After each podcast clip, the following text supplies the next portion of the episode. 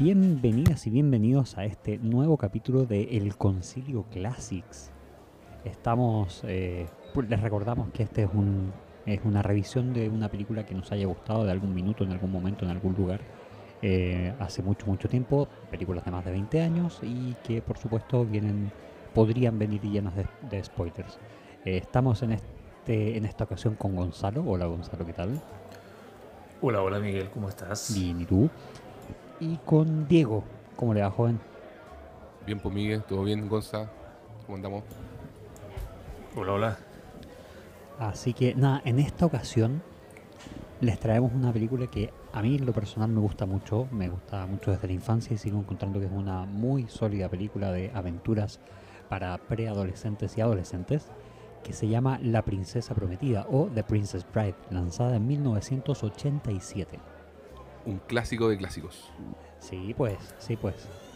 Yo Eh, me acuerdo que esta, esta peli la. No sé ustedes, pero yo la vi cuando chico. Pero fue, fueron son esas películas que no sé si me marcaron tanto, pero que después con el tiempo, cuando la volví a ver ya de, de- de adulto, ah, la aprecié, pero el- por lejos muchi- muchísimo más. Me pasó, me pasó eso. O sea, a ver, como dando el marco de referencia, como una peli del 87, como dice Miguel. eh, no sé, pues yo me acuerdo que de niño quizás me gustaban películas como La historia sin fin o Willow, ¿cierto? Maravillosa Willow también. Y, pero la, y Princess Bride yo sé que la vi en su momento también arrendada de VHS y videoclub y todo. Pero no sé, no sé por qué no la tenía en un lugar tan alto en, mi, de- de- en el recuerdo de, de- infancia. Pero verla, verla después de adulto, yo me acuerdo, del, o sea, o por lo menos de, adulto joven, digamos. o sea, yo no sé, la debo haber revisitado como Hoy día en la 20, mañana. 20 claro, no, no, no, la vi como a los 20, cuando tenía 20 y tantos, no sé, en los 2000. Y ahí la vi, recuerdo que haberla visto ya eh, varias veces eh, porque me había gustado mucho justamente. Y eh, después viene un salto temporal de, de- unos casi 20 años, diría yo, hasta ahora para este Concilio Classics en que eh, la elegiste tú, pues Miguel. Fue, fue tu elección tardía también de cumpleaños. Eh, porque Miguel está de cumpleaños en septiembre, pero Sí. bueno, por distintas razones de... no que habíamos ya hemos tocado en capítulos grabar. anteriores. Claro. Sí, la, inflación, la elección en Argentina, todo, todo ha influido en que el Concilio esté un poquito desfasado en el último tiempo. To- Todo, es culpa de Trump. Todo es cul- Claro. Todo es culpa de Putin. Trump y la guerra en Ucrania. Eso. Muy bien. Bueno, y sí, pues bueno, en, en mi caso, claro, yo la vi, yo la debo haber visto no arrendada, sino ya en, en- cuando la estaban pasando por televisión, en aquella época en la que no había televisión por cable. ¿Y Sí. qué, qué canal la daba? Can- can- Canal, Canal 13, me 13. imagino Canal 13. ¿Sí? Sí, sí, Tiene un aire a Canal 13, ¿cierto? totalmente, totalmente, porque es una película buenita. De- dentro de, igual me llama la atención porque era un canal católico y, y había como magia y traer a los muertos a la vida y había torturas y había cosas medio oscuras, digamos, eh, pero, pero en fin, ya, ya, ya nos entraremos. De hecho, una de las cosas que me llama mucho la atención ahora, revisitándola también para el concilio, porque empieza a ser de mis favoritas, yo la veía solamente cuando la pasaban por televisión. Eh, y sabemos que esas películas no se, no las pasaban como todos los días, no era como, como eh, cuando era por el cable que había como un estreno que lo pasaban todos los días como tres veces por día, no, en este caso era como una vez cada ocho meses, cada diez meses, una cosa así. Claro. Eh, y bueno, ahora me llama la atención que está disponible en Amazon Prime y eh, está con una calificación que dice para mayores de 13 años. Y yo recuerdo haberla visto a menor edad que esa, debo haber tenido 8 o 10 años cuando la vi Claro. por primera vez. Eh, ¿y, y qué es lo que me gusta de esta película? Bueno, esta película, básicamente, ya entrando en materia de, de, Sí, de- de, de- de qué va, por qué la elegiste. exactamente, a- aparte de por el attachment emocional, tiene, eh, son como, eh, eh, es bien interesante porque es la historia de un niño que está enfermo y su abuelo que le va a contar un cuento para que pase esta enfermedad, digamos, o mientras pasa esta enfermedad, y nosotros vemos esa historia actuada. Digamos, ese cuento que el abuelo le cuenta es actuado. Entonces, para mí funcionaba eh, en dos niveles.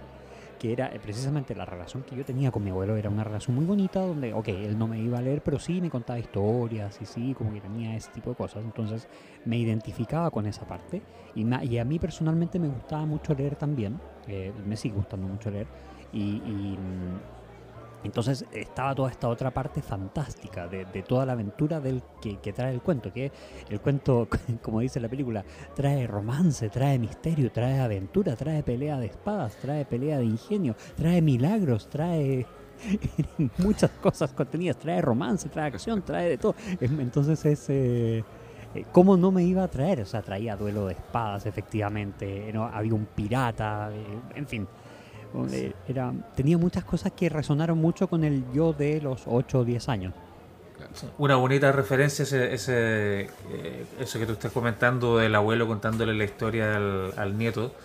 eh, al- a otra película de la que recién mencionaba Diego, que es La historia sin fin, que es también una de mis películas favoritas de niño de, de cómo lo que el niño iba leyendo es lo que nosotros estábamos viendo en la pantalla. ¿no? Exacto. Sí, sí, sí, sí. Y es, es muy divertido cómo la literatura entra dentro de la dentro de la pantalla, por así decirlo, o dentro de la ficción. Eh, porque, claro, lo- los dos, por lo menos, eh, eh, bueno, estas dos películas se basan en, en el en un libro, eh, pero la película de, de Princess Bride se- está basada en un libro que escribió el, el- el screenwriter, ¿cierto? El, Sí, no, el no guionista. tengo- el- claro, no, no tengo el, no tengo el libro, pero, pero era William Goldman. William Claro. Goldman, que es un tipo que tenía mucha experiencia en Hollywood al momento de escribir este libro.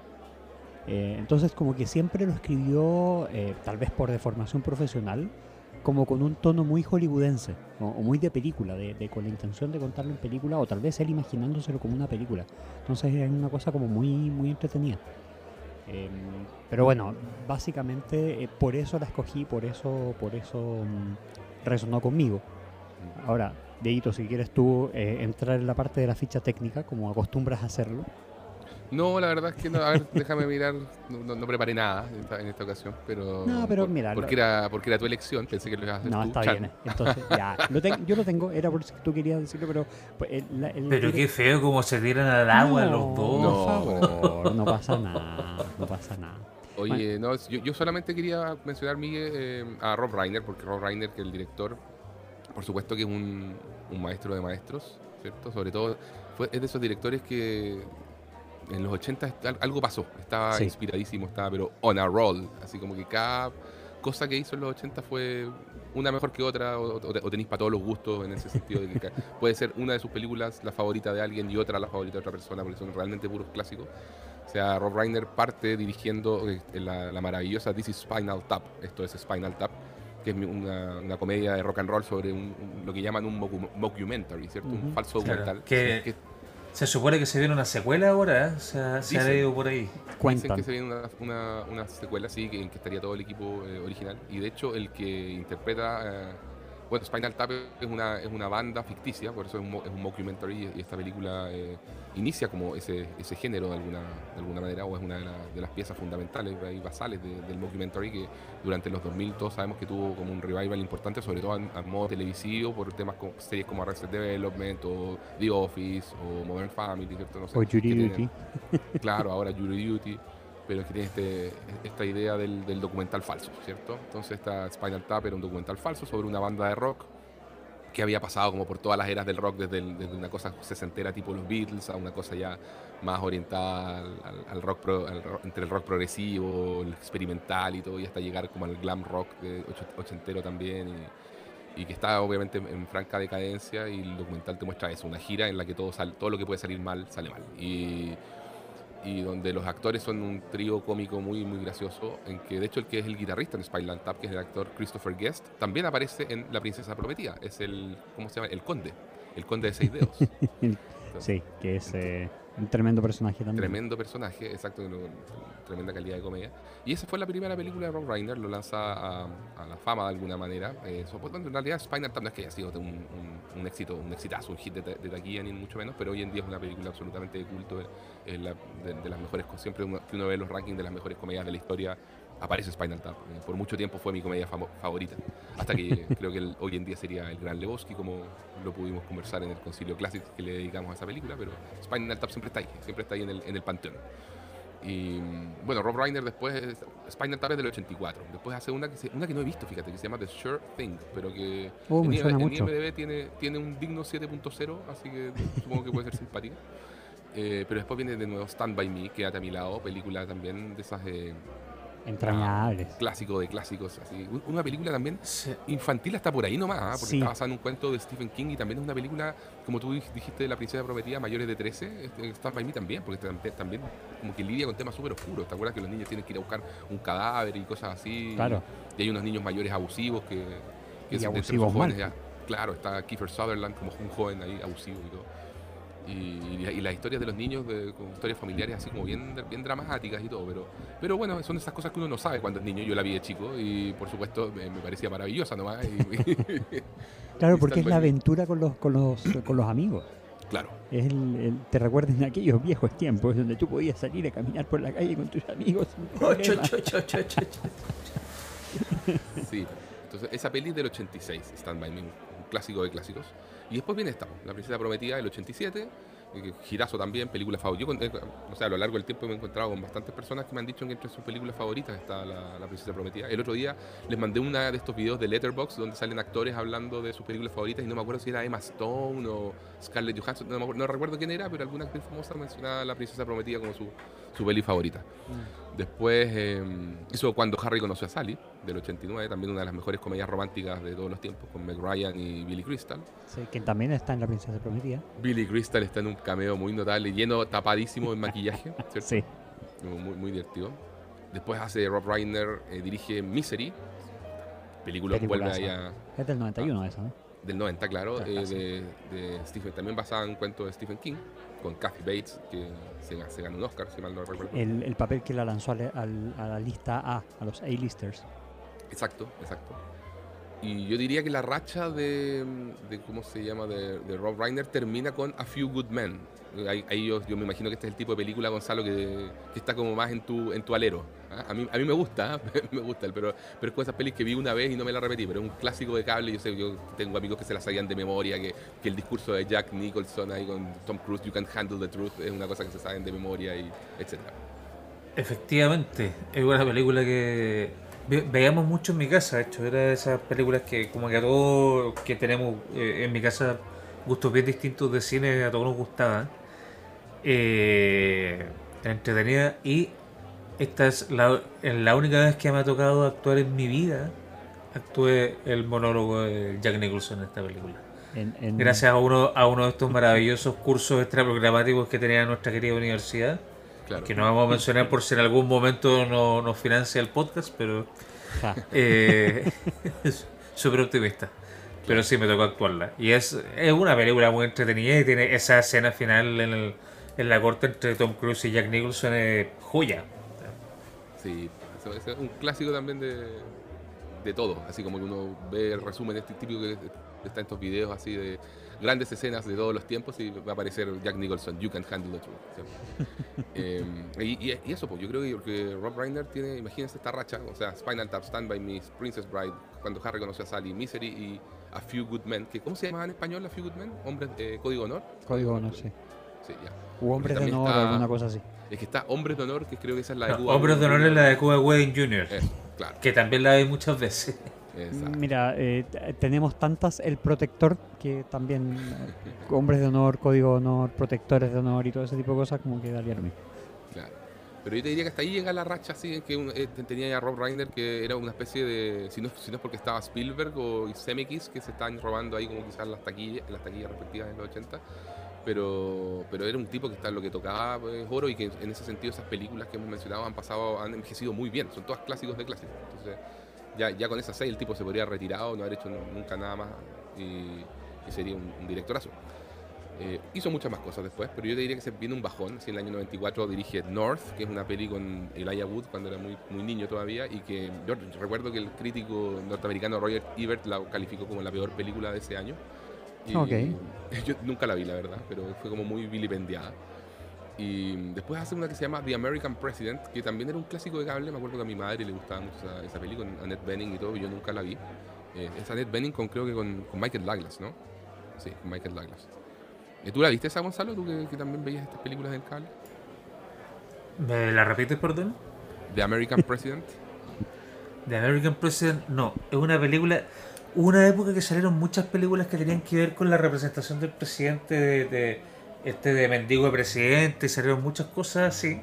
Esa era, era bien, eh, bien popular y fue bien parodiada también adelante, pero yo nunca la vi entera. Vi pedacitos ahí en, en YouTube o en algunas listas de, películas. Claro, claro. Después hace una que se dirigió en el 96, una que se llama Ghost of Mississippi, que no, no la he visto, no tengo nada para referenciar ahí. Y el 99 dirige una que se llama eh, The Story of Us, con Bruce Willis y Michelle Pfeiffer, que la tradujeron acá como Nuestro Amor. Y que era una peli que también fue eh, recibida muy mal. Y que yo recuerdo que a mí me gustaba. Yo la vi en el, en, el cable, me acuerdo que eh, en, mi, casa también gustaba esa peli y la, y la, vimos un par de veces y todo. Y, y creo que era una buena película también, como que lidiaba con un tema complicado, que con un divorcio y todo eso. Entonces, bien, después hace una que se llama Alex Anema, el 2003, de la cual no, no, sé nada. Dirige una comedia con Jennifer Aniston que se llama Rumor Has It, ¿cierto? Como creo que acá la tradujeron como Dicen por ahí o algo así, que tampoco la vi. Pero todas estas, películas que estoy mencionando, todas mal, mal recibidas por la crítica, estoy mirando acá como los porcentajes de, de ¿cómo se llama? De, o sea, de los metascore de IMDb y todo mal. Eh, después hace The Bucket List, que hay... Hasta, claro. Que, Hasta The Bucket List ¿Te, gusta The Bucket List? A mí no, a mí no tanto, pero, pero puedo entender que, que haya gente que le guste. Tampoco fue muy, muy bien recibida por, la, por la crítica, pero sí por la audiencia. Estoy cachando que, no sé, pues tiene un 7.4. Sí, o sea, que a la gente le gusta. Un elegante 7.4. Eh, mira, es una película que le da un giro interesante, un tema eh, que se toca bastante en películas, pero que siempre es desde la nota del, del drama. Eh, creo que son dos buenos actores que hacen un, un súper buen papel.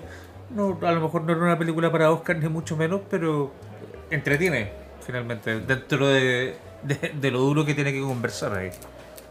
Claro. Y bueno, en realidad no, ni, después vi, a ver, viene Flipped, Flipped, que es del 2010, quizá me gustaba, también era un coming of age eh, bien simpático.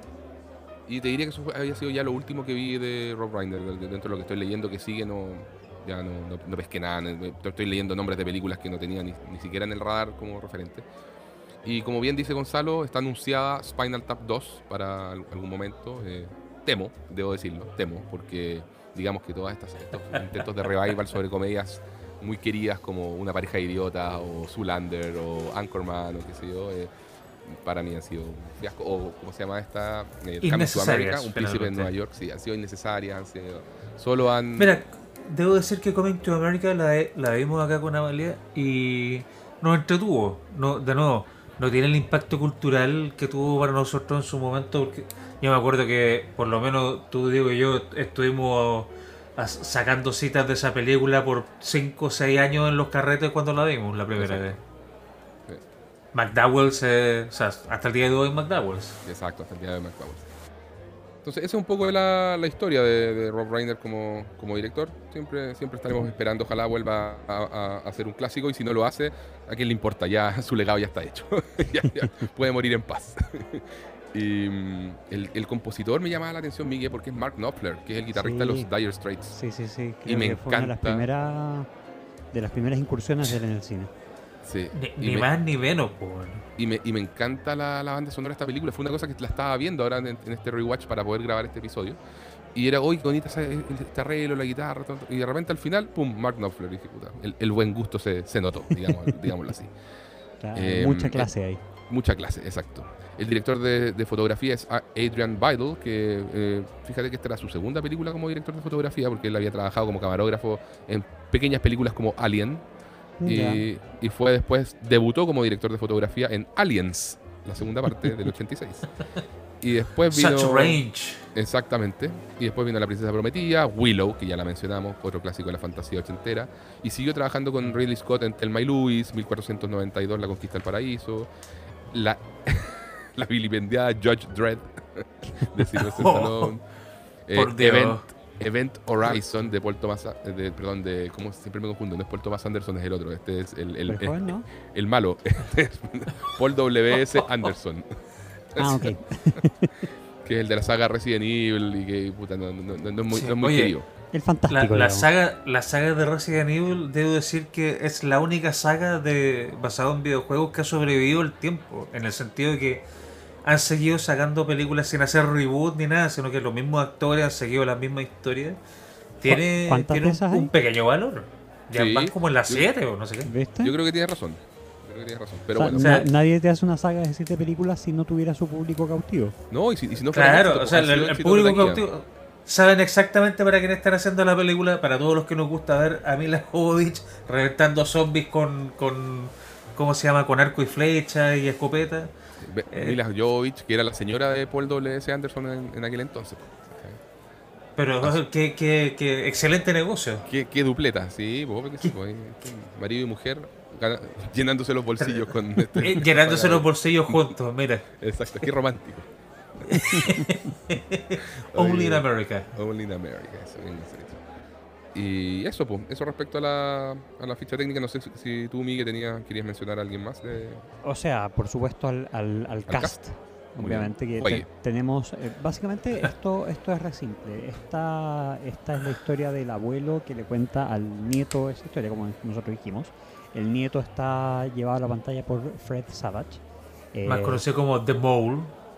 Claro. Del- de los años maravillosos. De los años maravillosos, es correcto. A él Ah. se le conoce principalmente por, por los años maravillosos y por la princesa prometida. De hecho, están como en la, como en la misma época. Y eh, a- él tuvo un pequeño papel en la versión familiar de Deadpool 2, donde Deadpool le cuenta a un Fred Savage adulto la historia de Deadpool, haciendo clara alusión a esta, a esta película, digamos, a la que estamos conversando hoy día. Me encanta, no, No, sabía eso. no me sabía esa. Yo me acordaba de, Fre- de él por, por su cameo en Austin Powers. También Ese fue como su, su primer papel que a mí me impactó y me, se me grabó rápidamente. en Goldmember. Claro. Sí, sí, no, sí, en verdad no, no ha hecho tanto más, como que estuvo dando vueltas por varias películas y series y hacía muchos voiceovers eh, de, de- de animaciones, digamos. Em, pero de, de hecho hacía muchos cameos como Fred Savage, porque él tuvo eh, mucha popularidad en los 80 por Los Años Maravillosos. Ahora está medio cancelado, pero no hablamos de eso. No tenía idea. Eh, sí, La, bueno. la nunca. ¿Cómo se llama? La, la siempre en crecimiento y lista de cancelación porque ahora está Vin Diesel está pasando por ahí. ¿Qué- Sí, sí. ¿A Bueno. dónde vamos a llegar?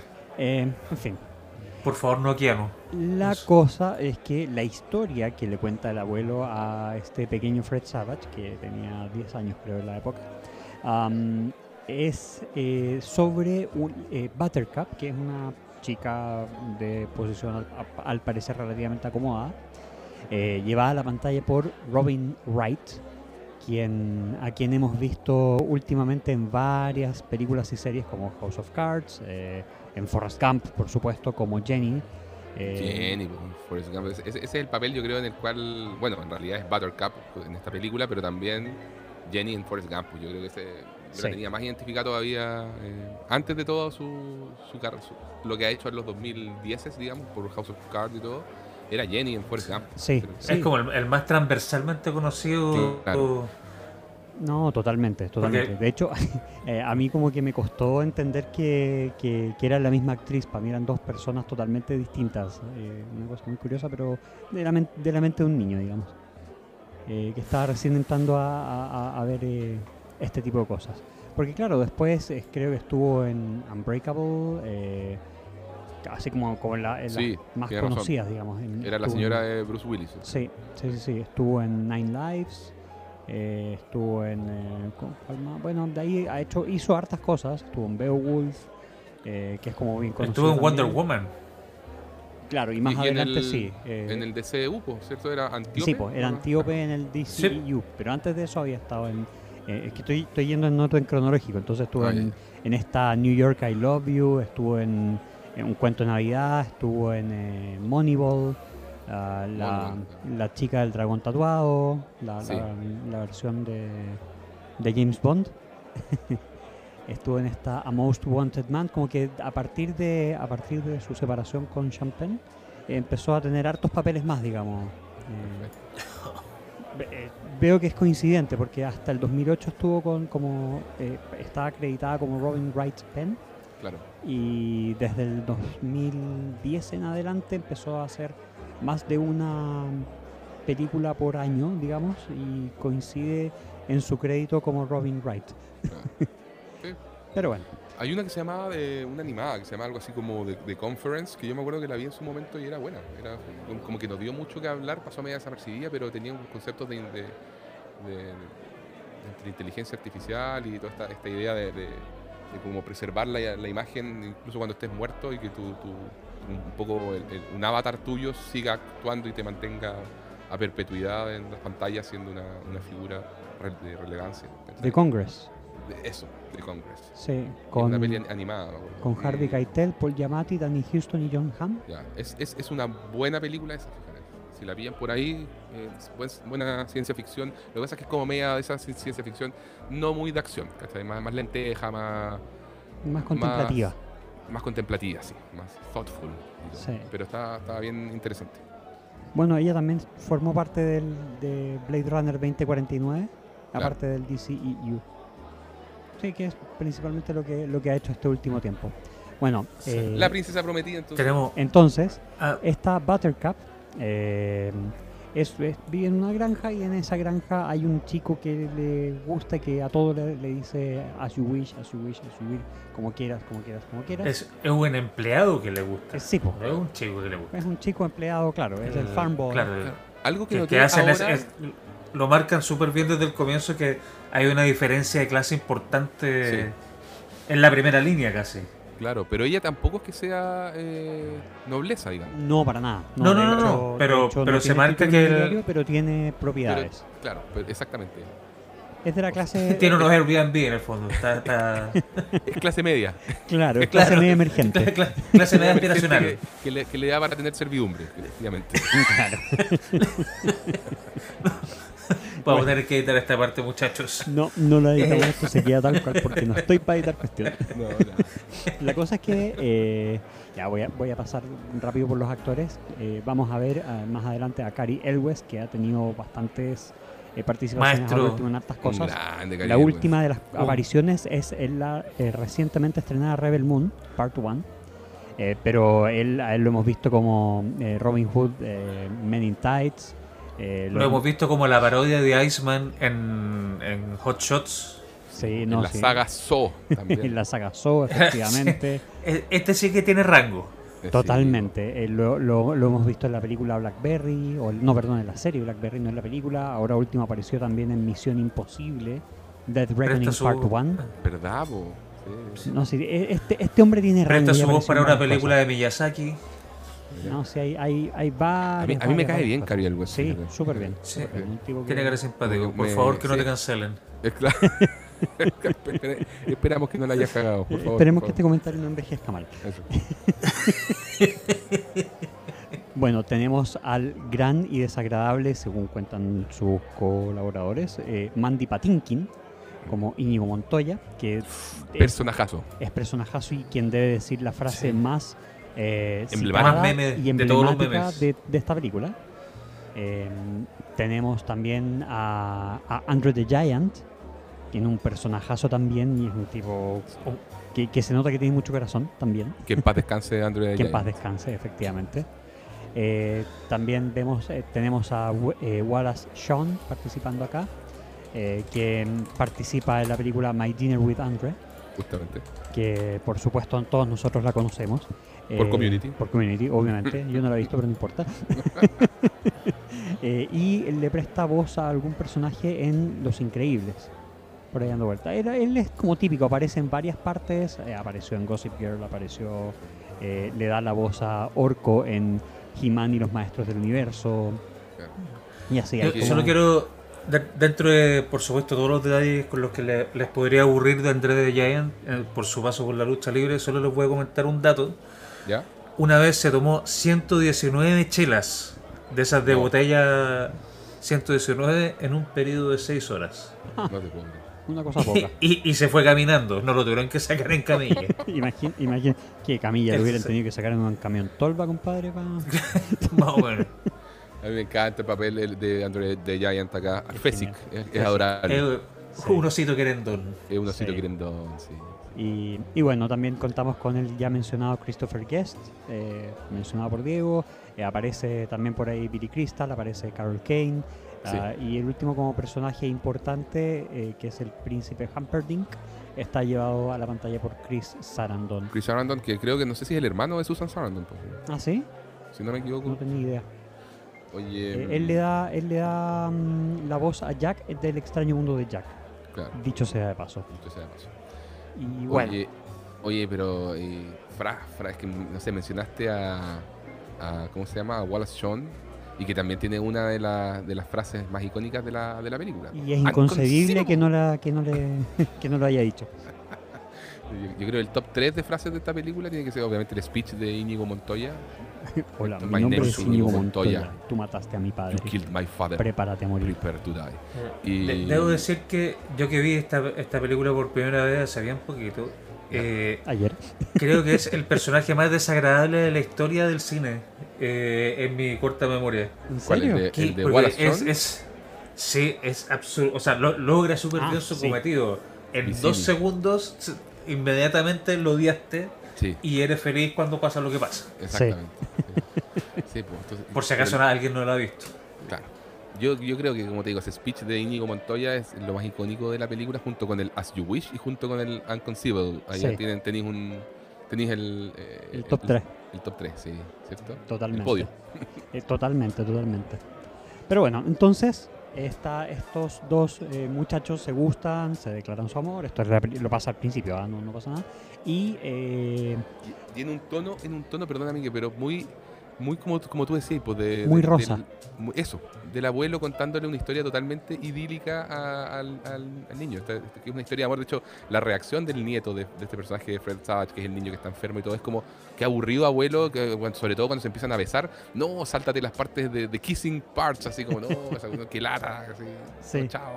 Es muy, es muy gracioso. ¿Dónde todo- está la parte de acción? Claro, porque uno rápidamente empieza a, a darse cuenta que la película tiene un componente muy meta. sí, Y eso, eso también le pone su gracia, sobre todo porque en los 80 quizás estaba menos explorado. Hoy en día está súper re- reventado hasta, el- hasta, las, hasta las tíos, digamos, el, el- el tema meta. Pero, pero en esa época no, pues. entonces se sentía muy fresco. Y yo siento que ver la película ahora todavía no ha perdido igual, igual frescura. No, para nada, precisamente porque se nota que está visto como a- a- desde los ojos de un abuelo contándole, como tú dices, la historia idílica al, al nieto. Oye, el abuelo que a todo esto es Peter Falk, po. Y Peter Sí. Falk, conocidísimo por ser Columbo de la serie. De hecho, estaba viendo esta película el otro día con, ahora en el rewatch, la vi con mi madre. Y mi madre lo primero que me dijo, yo a ese actor lo conozco. Y yo le dije, era Columbo. Y mi mamá decía, con razón, sí. ella, era, ella era fanática. entonces, Ah, claro, claro, claro. No, el abuelo lo hace súper bien también. sí, sí. Sí, pero en fin, eh, está, eh, está Buttercup y está Wesley, que es el nombre del, del farm boy, del, del granjero que ayuda a la familia de Buttercup, de quien solo vemos a Buttercup. Eh, Oye, qué, lin- qué linda, perdón, Roy, Roy Wright Penn. en- perdón, Roy Wright, en ese entonces sea, no era Penn todavía. sí, sí, no, en, en- Una princesa. en- es que, es que le, le hace totalmente, porque al final de cuentas, eh, ¿qué es lo que pasa después? Eh, se va Wesley a buscar fortuna y se recibe noticia de que el temido pirata Robert o el malvado pirata Robert eh, lo tomó, o sea, lo capturó o interceptó el barco en el que andaba. eh, y como el pirata no deja prisioneros, se presumía la muerte de Wesley. Por lo que cinco años después aparece Buttercup como princesa, como eh, eh, a punto de casarse con el príncipe Humperdinck, eh, que era el príncipe de este reinado de Floria. Eh, y, y él, y se nota desde el principio que, y lo dice él, que había escogido a una commoner, a una persona común y corriente, no de la nobleza, no de... Proletaria. Claro, claro, súper. Eh, proletaria emergente. Y la cosa es que... mm, pero, pero claro, esto tiene mucho, mucho que ver porque, eh, y en el libro lo explican un poco más, Humperdinck se supone que se iba a casar con la princesa de la, del, del reinado vecino, este que mencionan después que, que están Claro. como en guerra, pero resulta que la rechazó porque ella era calva. No tenía nada de pelo y él para él la apariencia física era muy importante. Y en el libro porque acá no queda tan claro eso pero en el libro por lo menos eh, la eh, eh, Buttercup es como un eh, es la mujer más linda del reinado porque hubo una extensa búsqueda para encontrar a la mujer que sería la futura esposa de este del futuro rey digamos Eh, pero ella la- así la escribían en el libro no estoy haciendo nada fuera del canon digamos eh, Buttercup no era muy inteligente pero era una belleza deslumbrante. Y por lo menos... Eso pasaba mucho en los libros de, de la época, ¿eh? como que se, se podía, había una agencia consultora o algo que la mandaban, oye, vayan a buscar la más bonita y me avisan por favor. ¿eh? Claro, en algunos casos le- había fetiches con los pies, como en la Cenicienta, pero sí es otro tema. Dirigida por... Quentin Tarantino. ya, entonces, eh, Estamos Oye, demasiado sí, pues, qué bueno que mencionaste eso, porque el otro- hace poco vi esta A Tale of Tales, que yo recuerdo a mí la comentaba, a ti no te había gustado tanto, pero no sé si te acordáis que igual tenía la idea de, de ser una película de fantasía adulta, pues, y, y Sí, el tono po. que tenía ahí era bien oscurito, y, Sí. y que también pasaba algo así en una de, la- de las historias, pues también había un príncipe buscando eh, a, la, a la más linda del, del reino, y había una mujer que se había como hecho un, un- como un arreglo en las manos, pero era una, una- una anciana, entonces ella solo le mostraba las manos y él estaba como enamorado, no sé qué, ¿cachai? Entonces, claro, este, este- este- este tema de este rollo con la belleza, digamos, con alguna parte del cuerpo, así súper fetichista también, eh, claramente es algo muy clásico de cuentos de antaño. Sí, sí, sí, sí.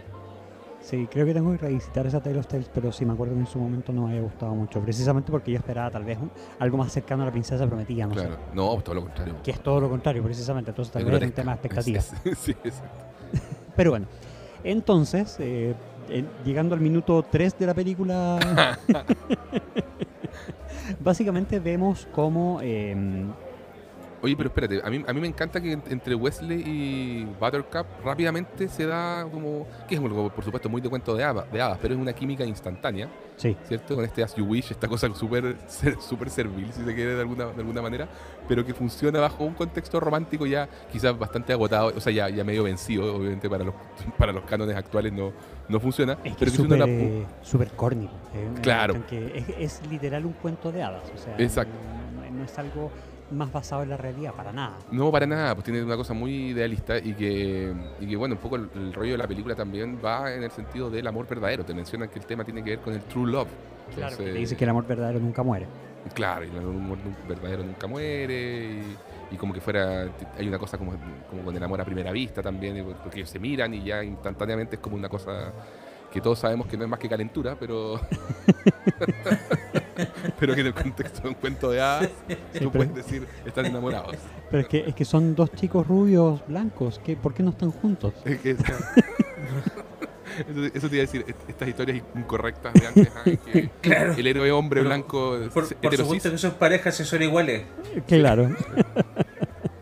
No, pero, pero te digo, claro, el, el héroe es el, el hombre blanco heterosis rubio, ¿cierto? Salvando a la princesa blanca heterosis rubia. pues. ¿Qué, hay- Claro. qué- qué Que puede fallar que la eso? salven porque es una mujer, por supuesto. Obviamente, y porque Necesita- su feminidad le impide. Ya, pero estamos en modo ironía absoluta, por si acaso. No nos vayan a malinterpretar, no nos cancelen, por favor. No queremos estar en la Si- misma lista que. Siento muchas personas desuscribiéndose del podcast en este No. momento. Ent- Ustedes entienden que estamos en, en modo broma, en modo boomer No hay Este broma. es nuestro humor, hay nuestro humor respetuoso, ¿eh? Sí. muy respetuoso. Sí, totalmente. Bueno, entonces, pasando al minuto 3 de la película. Vamos, Miguel, se puede llegar al minuto 4. Y Claro, y no, y no es nada chiste. Aparece esta Buttercup como la nueva princesa, eh, y, pero ella está infeliz porque ella ha perdido su capacidad de amar. Con la muerte, o con la presunta muerte de, de- de Wesley, perdió su capacidad de amar, entonces se nota que el príncipe como que quiere que, la, que lo quieran, pero eh, también sabe que nunca va, que ella es un trofeo, o sea, al final de cuentas la, la ve como un trofeo.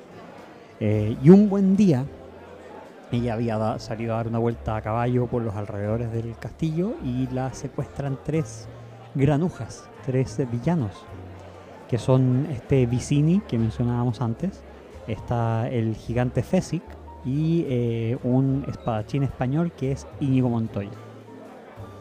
Entonces ahí la secuestran y, y se la tienen que llevar como al reino de, no me acuerdo el nombre, eh, iba a decir Gondor, pero como que me estaba saltando de película. Eh, era, era como de, de- de- no, no me acuerdo, no, Gloria, no, no me acuerdo. Eh, pero era este, este, este mm, reino vecino, porque la idea era matar a la princesa en este reino vecino eh, y dar noticia de eso a Floria y con eso eh, generar una guerra entre ambos, entre ambos reinos. Eh, Claro. Eh, ahí- esa era la conspiración que estaba armando el príncipe Humperdinck. Spoiler, eso se sabía después. Eso se hacía después, en ese momento no sabíamos que sabíamos que eran tres personas malas solamente haciendo eso. No, en yo- verdad yo, era me pegué, yo me pegué el salto a la, a la hora y media de película. Sí, así que bueno, pero no, Adi- la, princesa, la princesa- la princesa. claro, no sé, la princesa no se muere, la rescata, la rescatan, Wesley no estaba muerto y bien. Claro. Dios mío. No, pero, pero sí, es que no sé, pues yo, yo creo que tenemos que lle- llevarle un poco la conversa hacia... Sí, hacia otro, hacia- hacia, hacia el valor, no hacia la trama, tenéis razón. Claro. Exactamente, a, a lo que nos gusta, a que nos pasa. con yo creo que ya, ya, ya diste un poco el contexto de que, de que secuestran a esta princesa y que un poco aparece este, este, este personaje de Wesley después a, a- a rescatarla. A rescatarle, claro. Y, ahí ca- pasa por un montón de pruebas para, con estos tipos que la habían eh, secuestrado y pues, vienen otras aventuras más porque se tienen que enfrentar al príncipe y lo toman preso y pasan un montón de cosas típicas de, de películas de hadas, aventura. digamos. y- y- Y de películas de aventuras, pero de aventuras como Exacto. bien straightforward. O sea, eh, no, no es como que un- uno no le, no le encuentra tanto subtexto acá, en verdad. El, el- la- la- el cuento es como súper simplecito y livianito y bien entendible para todo el mundo, donde los malos son malos y los buenos son buenos. eh, y, y, y lo- y los valores que hay detrás son- súper idealistas, justamente lo que estamos hablando, el, el amor verdadero. Y, qué la amistad verdadera y, el respeto a la inteligencia y el respeto ante la ante digamos el, el- el- la muestra de arte y de trabajo bien hecho o sea por ejemplo eh, de- como muy bien mencionaba mencionaba Gonzalo de los tres malvados este Vicini es el más desagradable de todos por lejos. pero por lejos los otros dos son como adorables tienen sus falencias por supuesto Claro, pero son, son- son tipos que han estado dañados de alguna manera y se, y se- y se sumaron a esto porque un poco no tienen nada que perder. y porque tenían que vivir de alguna forma Y- claro, pero como que no estaba manera- muy de hecho entre ellos hay un hay un eh, como Ellos tienen una amistad especial, Sí. tienen muchos códigos cuando, cuando hablan. Si se fijan en las escenas que están los dos y se hablan entre ellos, sin el, el, el enano malo, eh, Maldito. al lado. si no, no quería que sonara, sabes, eh, racista o algo. Pero bueno, cuando están ellos dos hablándose solos, como que se miran a los ojos y, y se nota que a pesar de que tienen niveles intelectuales distintos, eh, evidentemente en la película, conectan súper bien y se entienden súper bien. Sí, y hay mucho aprecio, mucho. Y esto también se nota en los momentos en los que Wesley se tiene que enfrentar a, a cada uno de ellos, porque por supuesto, entre las pruebas que mencionaba Diego está la prueba contra el espadachín, de espada, contra el gigante, de fuerza.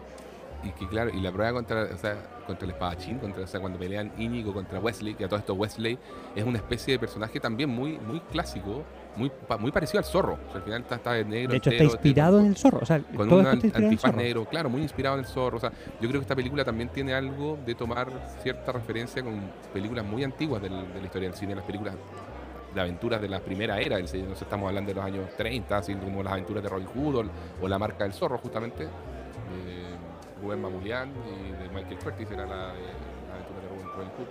Con héroes como, no sé, pues, eh, Douglas Fairbank o Errol Flynn, que eran como los típicos héroes de acción de, los años 20, los años 30. Y eso, porque donde hacían muchas películas de esto, de, de- de. Entonces, claramente el personaje de Cary Elwes está inspirado en, esos héroes de esa primera era del cine.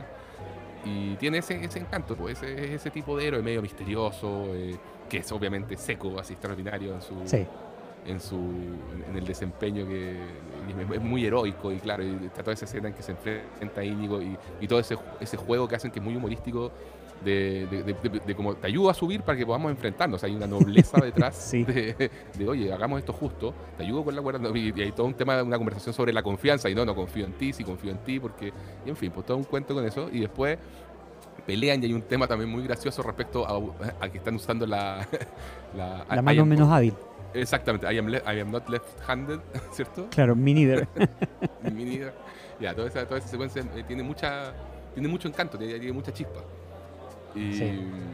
y claro, entonces y a, y a cada uno de estos personajes se lo- los va enfrentando como, eh, como en base a su, a, a su fortaleza de alguna manera, pero con mucha nobleza, porque en el fondo eh, Wesley también les da la posibilidad, bueno, ¿cómo, ¿cómo quieres que nos batamos a duelo? Porque ya no, yo soy espadachín, dice Íñigo, entonces va a ser de espada. Fesic es un tipo de- con fuerza y, y- y a Wesley no le queda nada más que aceptar un duelo de fuerza.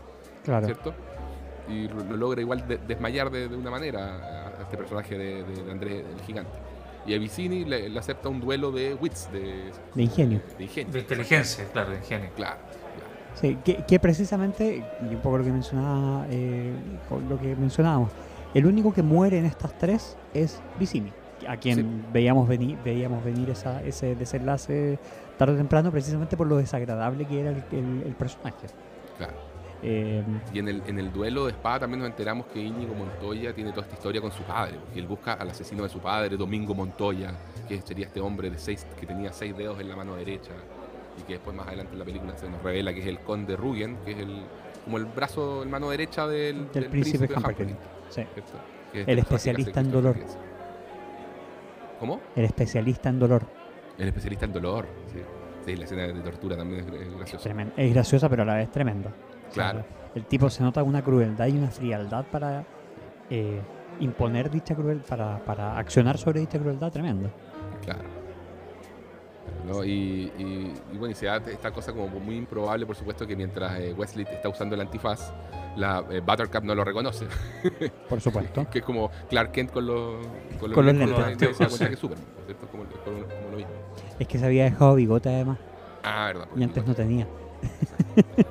Oye, todo esto, una cosa que me, me acordé que me da mucha risa fue cuando estábamos viendo la película, el com- comentario de mi madre fue como, oye, pero son demasiado lindos los dos, parecen hermanos. Whoops.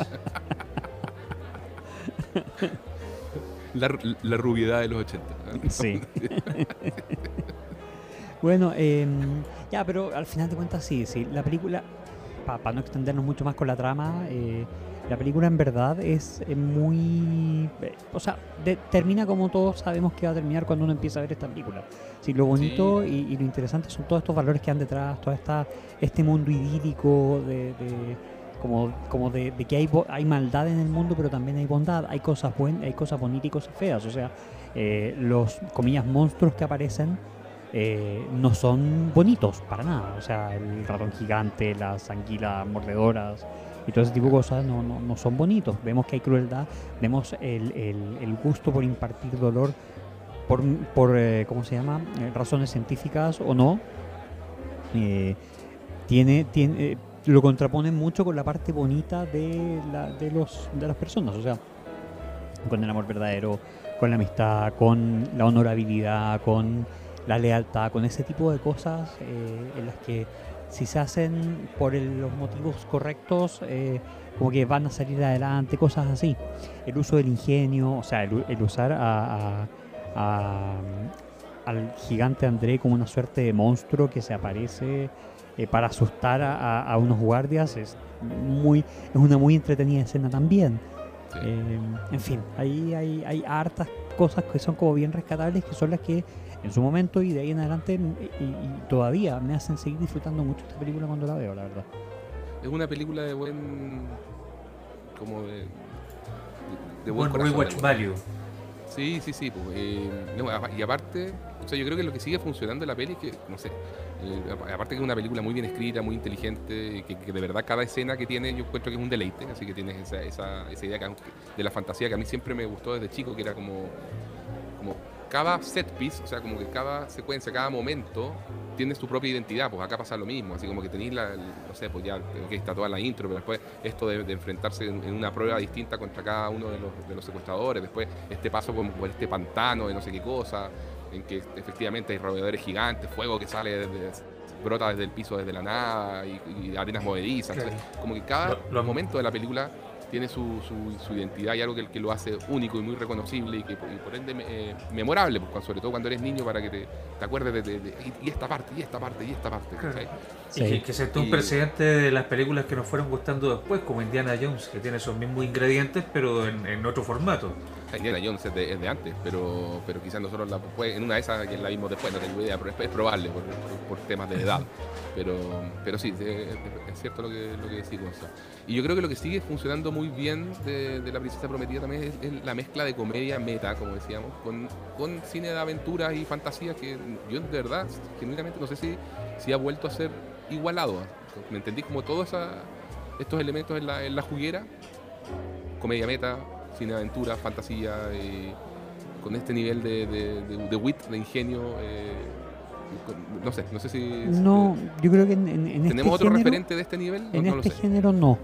No, no, no. No. O sea, Stardust tenía algo, tenía o sea, algo de eso, ¿no? Sí, sí, sí, pero, Sí. pero era más. De hecho, de hecho, en parte sí. En parte sí. Era un poco más mágico, si se quiere. Se- Porque había elementos de magia que aquí no había, digamos, pero, pero sí. ¿Saben cuál estoy ser. pensando? Se me vino a la mente Time Seguramente. Deadpool se identifica a sí mismo como una película súper de este género. Eh, claro, pero, es que- pero, pero no tienen la, la fantasía. O sea, es- No, no, o sea, te, te estoy hablando como eh, que de- el personaje de Deadpool se identificaría a sí mismo, como está. se- Bueno, una broma. de ahí un poco el, el Que juego para. Deadpool 2. Ya, pero tú, perdón, Diego, ¿tú pensabas en cuál película? No, Time Bandits, la de Terry Gilliam, una de- también de principios de los 80, que también tiene que ver con un, con un niño, con una aventura en otro, en, en- en otro mundo, y donde también la comedia está muy preponderante en un contexto de, de- de fantasía que tiene cuotas de oscuridad también, como, como pasa acá. O sea, Mm. es- es- es- como tú decías, Miguel, sí, es una película fantasía, valores bonitos y todo, pero por algo es una peli que quizás mayores, no sé si mayores de 13, pero mayores de 7 puede, puede ser, porque Sí. tiene ciertas cosas, o sea, al, al héroe acá lo torturan. Sí, po. No, sí. hay cosas que eh, no, claramente no, si las veías a los 5 años te pueden pegar fuerte. O sea, O sea, yo creo, yo recuerdo haberla visto como a los 8 o 9 años. Eh, yo también. creo que mis papás estaban al lado. No me acuerdo, lo más probable es que si estaban al lado estaban durmiendo porque adultez. La- si no la habrían apagado. no, no, no, no, sabéis que no. Eh, porque dentro, de- igual piensa tú que dentro era como. Mm, eh, eh, no sé, era como. eh, había más de eso en pantalla, o sea. eh, en otras películas que no eran Disney también veía un poco de violencia y veía como. Aquí veía sangre en pantalla también, o sea. eh, cuando a Íñigo Montoya le pegan un par de cortes, eh, Claro. veíais sangre. O sea, lo, lo apuñalan. Sí, po, y ves sangre, o sea, no es como que no es como cuando ahora apuñalan en las películas para mayores de 13 y no ves nada. Eso. Te apuñalaron y como que te duele, pero te apuñalaron y nada más, pues ves, Sí, ves sí. sangre acá. Em, entonces como que estaba un poco más eh, era un poco más aceptado, sí, sí, o sea, no sé si aceptado, pero como que estaba menos regulado tal vez. Em, pero, pero no sé, eh, yo creo que con, con acompañamiento se podría ver a partir de los 8 años, por supuesto, dependiendo de cada padre, obviamente. Si no lo quieren exponer al crío, no, no le vamos a decir, veanla. Pero, pero creo que es posible, o sea, creo que un niño puede tener, un niño de 8, 7, 8 años puede tener la madurez necesaria para eh, ver esta película eh, con compañía, digamos. Oye, una escena de la que no me acordaba y que me, me dio mucha risa ahora en el, en el rewatch fue la de, la, la de cuando caen por la ladera y, Wesley le va gritando As you wish Estamos robando abajo. y después ella como dice es Wesley y se tira robando Sí, sí, de hecho a mí me da mucha Oh, risa el, el voiceover de esa. Porque Still claramente, porque Sí, claramente sí, el- están como, como quejándose en la caída porque les tiene que doler. Pero tú cachai que es alguien con un micrófono diciendo, au, ay, uy, oh. Claro.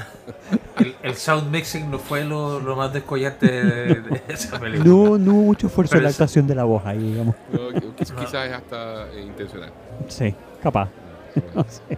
Sí, bueno, sí, en el fondo también está pensado como, como bien decían ustedes, como de alguna manera una historia para, de fantasía para niños. Entonces, eso de, de tan coincidentemente te empieza a caer y justo dijiste claramente la frase que los conectaba y ella rápidamente hizo un flashback de 5 años y todo eso es fantasía de la que nos gustaba leer cuando niños. Sí. Sí, totalmente. Total, totalmente. Así el que... personaje de Miracle Max también es divertido porque la, la aparición de Billy Crystal, como decíamos, en- entre kilos y kilos de maquillaje, tirándose algunos one-liners ahí bien graciosos, cuando ve a Wesley que supuestamente se lo llevan muerto y dice, I've seen worse, he visto peores. Pero este está muerto. Ah, no está está- tan muerto. Eso exacto. Slightly dead. No está tan muerto. No, es, es- es buenísimo. Además que después la, la señora Valerie le dice, ¿crees que lo logren? Necesitarían un milagro. Entonces, Entonces, toda esa secuencia es muy chistosa. Sí. muy buena. Bueno, la, la, la señora la vemos también en, eh, como la, la vieja loca en Unbreakable Kimmy Schmidt, Cierto, que es, es, eh, es notable también. Ella, ella tiene muy buenos personajes. Sí. Y después la, la vemos en Hunter, en esta serie de Amazon, de Amazon la, la, la que cazan nazis. La del Pacino. Sí, esa. Es Tam- bien entretenida esa serie. y también muy un buen personaje segunda ella ahí. Sí, no, Carol Kane, de, muy de joven, también ahí por ahí en los años 70, tiene un clásico también del cine de, de terror, una que se llama eh, o sea, eh, When a Stranger Calls, vamos a decir. Mm, Sí. mira, mira, mira. Bueno, así que yo creo que podemos eh, irlo dejando hasta acá porque igual me- siento que hemos eh, visto mm, como varias cosillas. eh, ya hemos hablado básicamente de las de las eh, grandes cosillas que queríamos hablar y del por qué hacen que esta película eh, tenga tanto valor de ver y de rever y de recontraver.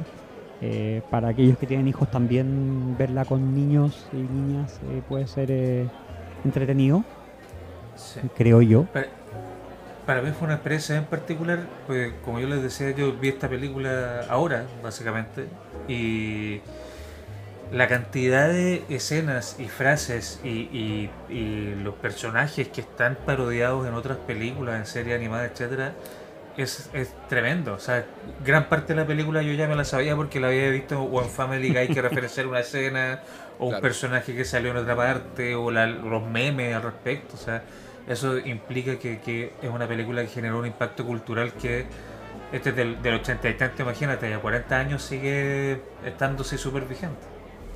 Sí. Cultura pop total. sí. Claro. Total, Oye, totalmente. ese- so- solo quería hacerle un último, una mención al cura, al cura que, que porque pronuncia mal, Mawich, Marwich, sí. Sí. que siento que es un momento muy Monty Python. De hecho, sí, también me acordaba de él. me, me trajo la, la- la misma, la misma imagen a la... Así que, no, nada. En verdad tiene muchos momentos muy buenos y se hace muy cortita, si dura una hora 35, 36.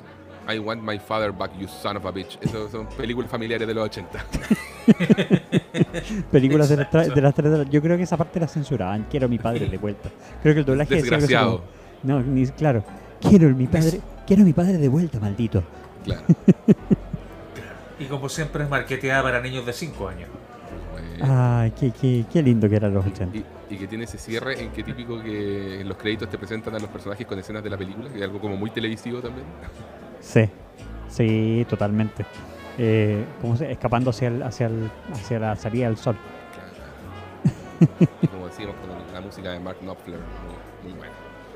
No, No, gran, ah, gran valor, Miki. Yo nuevamente agradecido. Siento que este Concilio Classics hemos podido revisar eh, películas que nos gustan desde, desde siempre y que ha sido un agrado repetírselas porque varias de ellas no las veíamos hace por lo menos 20 años. Y, y fue, un, fue un placer volver a ver La Princesa Prometida. O sea, cuando- yo me acuerdo cuando la mencionaste, yo dije, ya sabes que con esta la voy a pasar. Estoy seguro que lo voy a pasar bien viéndola de nuevo. Porque me- como que el recuerdo era muy. de siempre ha sido muy, muy bueno. Sí. Esa y- que uno sabe que, te vaya a la segura. Sí, como que sentís que. Y tienes un cierto temor de que pueda haber envejecido mal, pero Claro. no. No, aquí, esta, en este momento por lo menos no. Más allá, un poco de maltrato animal, un poco de, de, de- de- de códigos que, que- que- que quizás, como decíamos, ya, ya, ya no van con estos tiempos, en algún sentido. Sí, Pero sí. no importa, son detalles y y un poco en, en la, en la fantasía clásica na- nada que hacer, pues son lo que son. Hay que ver las cosas siempre con el con el lente correcto, digamos. Con, altura de miras. Con altura de miras, sí. Sí, es correcto. Es correcto. Así que nada, muchas gracias por haber eh, compartido esta, esta mm, revisita bien dispersa eh, con nosotros, Como corresponde. como corresponde. Eh, y nada, estaremos encontrándonos en un próximo capítulo, espero. Eh, no sé cuándo, porque no, ya a estas alturas no estamos prometiendo cuándo vamos a grabar de nuevo. ¿no? Y, me, y me encanta que estemos cerrando el año con cualquier cosa. Esta es la época en que Na- todo- nada de todos los creadores... no, no, Eso. no estamos, no seguimos las modas de esos canales grandes de hacer esos recuentos gigantes ni el hacer películas del año. no. No, Nosotros estamos- siempre a nuestro ritmo haciendo las cosas al revés. Sí, yo creo que algo así lo vamos a hacer en abril del próximo año. Sí, yo creo lo mismo. Yo creo que para cuando estén los Oscars, en que probablemente uno ya más o menos se, se termina de ver las películas buenas de la temporada, ahí vamos a poder decir recién ya. Creo que estas son las que más me gustaron. Así Claro. que me parece que está bueno lo que estamos planteando de, de hacer el recuento de fin de año como por marzo, por ahí, o abril. Claro, siempre aprovechando el nicho de los que está viendo las cosas atrasados como nosotros, Eso. siempre va a haber alguien ahí. Viva Ahora, Latinoamérica. y- y ya, ya que estamos haciendo recuento 2023, debo decir que hace poco me repetí eh, una de nuestras películas regalonas. Eh, bueno, no fue, esa fue creo que 2022 en realidad. Eh, Triple R fue tra- 2022 o Sí, 2023. 22. 22. 22. Ve- Ya. Pero me la repetí y es genial. Eso quería decir, gracias. Que la volviste a, a disfrutar tanto como la primera vez. en memoria del gobernador. Sí, fue en memoria en de- sí, del, del, del líder británico menos querido en el cine en el último tiempo. Que en Claro. paz descanse. Sí. Claro, Pero bueno, claro. así que nada.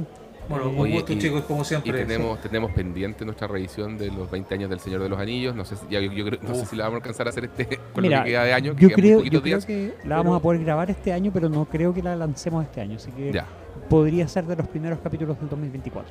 muy bien. Me parece. Pero- todavía va- todavía nunca podemos se hacer sabe, la- puede ser, puede ser 2025 también.